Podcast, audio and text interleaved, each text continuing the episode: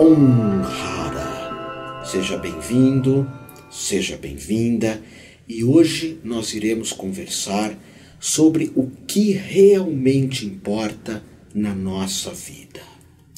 A priori pode parecer uma pretensão, eu, Otávio Leal, saber o que realmente importa na tua vida, na vida de todas as pessoas que me cercam mas o que estarei ensinando aqui a ti é uma pesquisa que foi realizada com uma série de pacientes terminais e todos eles disseram o que realmente importa na nossa vida, seja agora ou principalmente no momento onde uma pessoa está acamada, onde uma pessoa já está no final da vida e sente esse chamado para transição. Essa nossa conversa é baseada num livro interessantíssimo que se chama O que Realmente Importa: Sete Lições para a Nossa Vida de Pacientes Terminais. Então, a primeira lição diz respeito ao próprio sofrimento. Em todas as lições que eu vou compartilhar, há um texto, há uma palavra, uma frase do Mestre Jesus. E Jesus, em um momento, diz: Tenho sede. O que, que significa tenho sede? A palavra sede em hebraico, tzen, ela pode, em hebraico e aramaico, ela pode significar que a pessoa está árida por dentro, está triste, está magoada, mas pode ser também, se tratar também de uma sede física. Então, a primeira lição dos pacientes terminais, e é uma lição também que vem do budismo, nos ensina que nós devemos abraçar as nossas dificuldades, abraçar os nossos sofrimentos.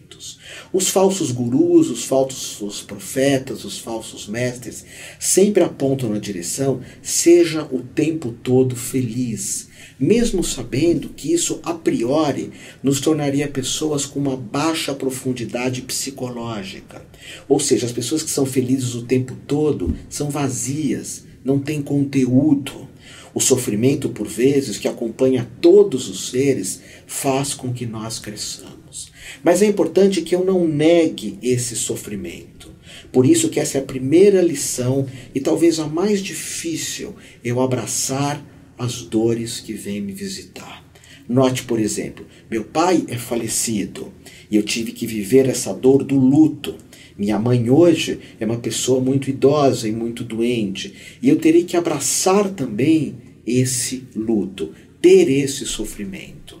Como perguntaram para o Dalai Lama, você sofre? E ele disse, muito. E perguntaram, Dalai Lama, você sofre pelo que exatamente? E ele disse, eu sofro pelos outros. Eu estive com a Madre Teresa de Calcutá, em Calcutá, nos anos 90.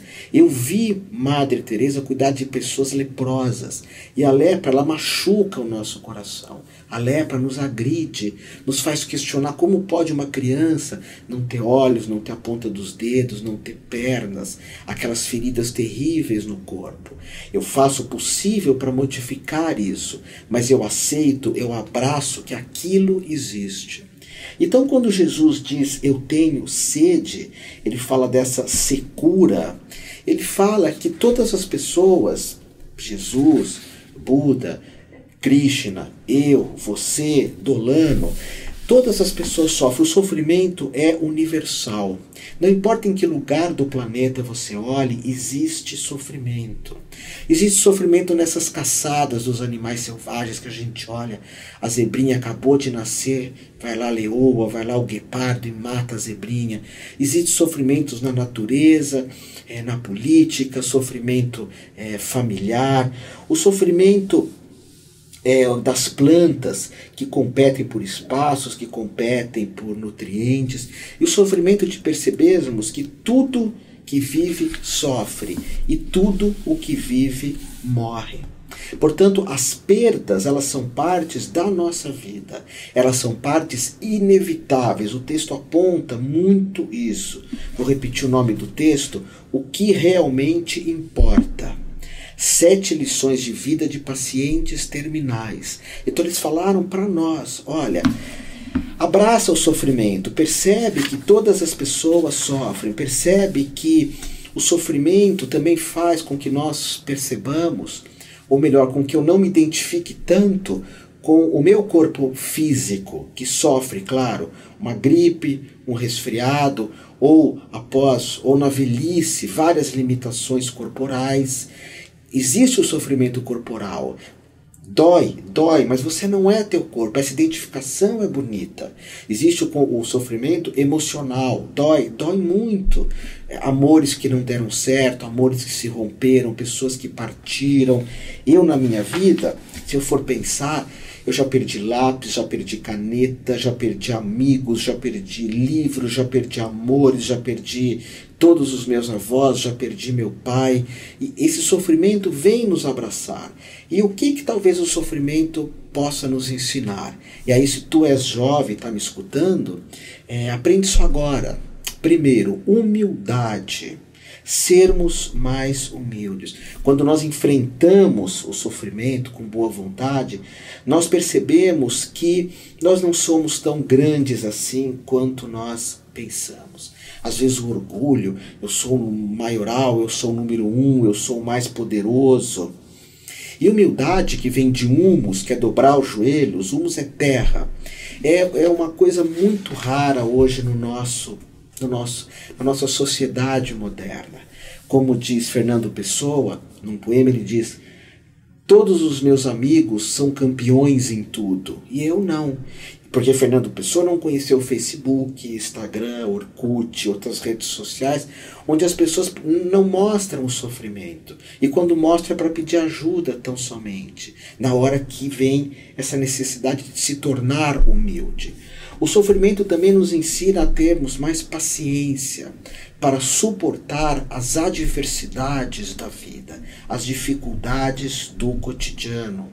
Existem alguns sofrimentos que duram uma semana, outros duram um mês, outros duram vários meses. Então, a paciência. A outra característica é a flexibilidade. Por exemplo, existem pessoas que são cegas e elas aprendem a ver de uma outra maneira quando estão cegas. Existem pessoas que não andam e contam casos de felicidade, de superação, porque conseguem se dar conta de que é possível ser flexível e, mesmo não andando, ter outras formas de felicidade.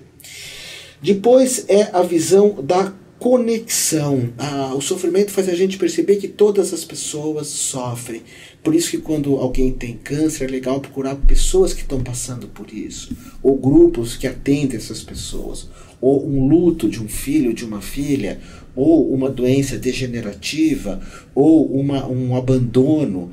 perceber é, que quando nós entramos nessa conexão, nós saímos do nosso ego separado, nosso ego que acredita que cada um de nós é uma ilha separada de todas as pessoas, separadas de todo o mundo que nos cerca, ok? Então, essa conexão é muito importante. Então, é, o que realmente importa o sofrimento para ti? O que, que o sofrimento, o que, que a dor causa para ti. Monja Coen fala muito da ideia de que o sofrimento, a, a dor, é, por, por vezes é tão somente uma dor e nós criamos um sofrimento desnecessário. Às vezes realmente um sofrimento vem nos visitar. Mas o sofrimento pode abrir essa porta para o crescimento espiritual, para a conexão entre as pessoas, para a humildade, para perceber que tudo é impermanente, para aprendermos a ser um pouco mais pacientes. Que hoje Mário Sérgio Cortella, o Pedro Bial, um livro lindíssimo, que eu, não sei exatamente o nome, mas o subtítulo do livro é O futuro não é mais como era antigamente. O futuro não é mais como a gente espera que seja. Ninguém sabe o que vai ser o futuro. Mas o que se sabe é que hoje tudo é muito rápido. Existe um namoro miojo, espiritualidade miojo. Na minha área, que é ser um terapeuta, existem os terapeutas miojo. São terapeutas que fazem um curso de dois sábados e acham que já são terapeutas. Não querem estudar, se dedicar como acupunturista, um psicólogo, um médico, um naturopata, anos de estudo. Mas nós queremos relacionamentos miojo, nem conheço direito e também não quero ter intimidade. Eu quero exercícios físicos, miojo. Eu quero a comida que chegue rápido. E aí não há nenhum problema da comida chegar rápido. O problema é quando nós comemos muito rápido, sem apreciar aquele gosto da comida. Então, a primeira lição das pessoas terminais: abraça o sofrimento. A segunda lição ah, é o amor. Jesus dizia: mulher, eis o teu filho, filho, eis a tua mãe. Bonito isso, né? Mulher, eis o teu filho, filho, eis a tua mãe. O que, que Jesus quer dizer aqui quando ele estava morrendo na cruz e quando ele pronuncia essas palavras para Maria e para um de seus discípulos, que acreditam que era, no caso, João? Ele quer dizer que ah, tem vezes que a mãe precisa do filho, tem horas que o filho precisa da mãe. E tem horas que o filho precisa do filho e que a mãe precisa da mãe. É, o amor mesmo ele deixa partir, deixa partir. Às vezes nós temos pessoas muito doentes na nossa família, no nosso cotidiano, e nós não queremos que a pessoa parta, nós não queremos que a pessoa morra, porque por vezes somos egoístas. Sim, dói, mas às vezes somos egoístas. Nós temos que enfrentar abertamente, abertamente as doenças terminais das pessoas que nos cercam. Devemos enfrentar abertamente as doenças terminais que podem vir nos visitar também. Espero que todos vocês que estão aqui hoje, que vocês ah, saibam que o coração pode partir em algum momento. E eu espero que vocês tenham uma vida muito longa, muito saudável. Não só vocês. Eu espero que todos os seres tenham uma vida longa e saudável. Mas, mas, se vier nos visitar essas doenças terminais de alguém próximo, se nós tivermos alguma doença também, abre o teu coração para isso. Abre teu coração. E percebe essa relação que por vezes nós vamos ter que nos despedir, como eu despedi da minha avó, despedi da minha madrinha, que eu fiz a extremunção aqui no Beneficência Portuguesa, do meu padrinho, que eu fiz a extremunção também aqui no Hospital São Paulo. Fui lá com a minha roupa de monge, hábito budista, entrei num horário na, UTI, um horário de oração e, e me despedi deles. Porque ah, tem uma hora que a mãe tem que ir, uma hora que a avó tem que ir, uma hora que nós temos que ir. Então, se você trabalha com, com pacientes terminais, isso é uma das maiores lições de amor que a gente pode ter. É a lição de amor que tem pessoas que partem, ok? E quais são essas lições de amor, não é? é? É a bondade amorosa de estar junto com as pessoas doentes. Nós perdemos isso, não é? Trancam elas às vezes na UTI e você não tem acesso. É visitar pessoas doentes, mas dói o coração, eu fico chateado. Pois é, mas o, o ensinamento de São Francisco é de forma tão bonita trouxe para nós é, foi São Francisco é dando o que se recebe. Então é dar amor. Isso é uma das funções primordiais. Jesus veio ensinar o amor e ensinar a cumprirmos é, o nosso papel de abrirmos o coração para quem precisa de amor, de abrirmos o nosso coração também para quem tem dificuldade em receber o amor. Eu vejo muito por vários religiosos, estava falando isso aqui na rádio, é, com o Eurico, o Toninho Nascimento, que às vezes alguns religiosos são criticados porque visitam esse ou aquela pessoa ou aquele outro, mas o religioso de coração visita todas as pessoas, é, abre esse coração para todas as pessoas, ok? E quando nós percebemos é, essas doenças tristes, terminais, o que, que nós aprendemos? Primeiro, a vulnerabilidade. É, quando nós vemos uma pessoa doente, a gente percebe como nós somos vulneráveis também, como é importante viver a vida agora. E também a vulnerabilidade de, de abrirmos o nosso coração. Nós queremos ser duros, nós queremos ser fortes, não queremos pedir ajuda para ninguém. Isso, lógico, dentro de um ponto de vista é muito bonito, mas tem que ter outro lado também, que é perceber o quanto somos vulneráveis. Perceber também o altruísmo, que é tão difícil de se encontrar hoje, de você ajudar. A minha escola, uma universidade, o professor Gilson pega um monte de terapeutas que vão no hospital Ondina Lobo ajudar os velhinhos. É, que vão cuidar de mulheres que foram violentadas, que vão em asilos. Esse altruísmo é muito bonito. A vulnerabilidade de se abrir e de ser altruísta com outra pessoa. E a ideia da compaixão também. Inclusive as pessoas no final da vida, um pouco antes de morrer, elas se dão conta a importância de terem tido mais compaixão, de terem sido mais vulneráveis no amor também. E aquilo que Elis Regina falava, o medo de amar é o medo de ser livre, livre para o que der e vier. É uma canção dos anos 80. É importante essa vulnerabilidade do amor. Então, o que, que o amor faz? Né? O amor faz, ele ilumina o nosso caminho, não é? Vocês sabem que o nome espiritual que meu mestre me deu é Jamprem, o nome que o mestre Osho me deu. Então, meu nome é Prem. Hoje, informações de reiki, informações, é, reiki 3, informações é, em contato com alunos, eu dou esses nomes espirituais para as pessoas. Como a monja Cônia, é o nome espiritual dela. É, como tem muitas religiões que tem, você tem um nome espiritual. E esse nome é para você viver isso.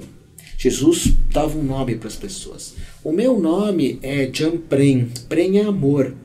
E é interessante porque a Ananda ela sempre fala para mim: naquele curso você não foi tão amoroso assim como você pode ser. Porque às vezes eu, eu sou de Libra, esse corpo-mente é de Libra. Eu perco um pouco o equilíbrio com algumas situações, eu, eu me irrito, eu me chateio. Não que eu vá ser agressivo, nem tenho ódio de ninguém, mas eu fico meio perdido em algumas situações de grupos grandes. E às vezes o amor não flui. E ela chega para mim e fala: Olha, hoje, teu nome? Ela fala: ela disse para mim, teu nome é Jan Prem. Jan é ser meditativo, não é fazer meditação, é ser meditativo. E Prem é amor. Então como é que você pode ter deixado? Como é que você não foi tão amoroso assim? E eu peço para ela estar tá me falando sempre isso, né? Os momentos onde eu não fui muito amoroso. Então, é, hoje eu falei aqui contigo o que realmente importa, que são essas sete lições de vida de pacientes terminais. Se tiver um assim, pensa nisso. Eu te dei duas lições e mais para frente eu vou estar tá te falando numa outra conversa, num outro programa, eu vou estar te falando de outras lições que envolvem o cuidado com pacientes terminais, ok? Mas reflete bastante nessas duas. Gratidão por você ser quem você é.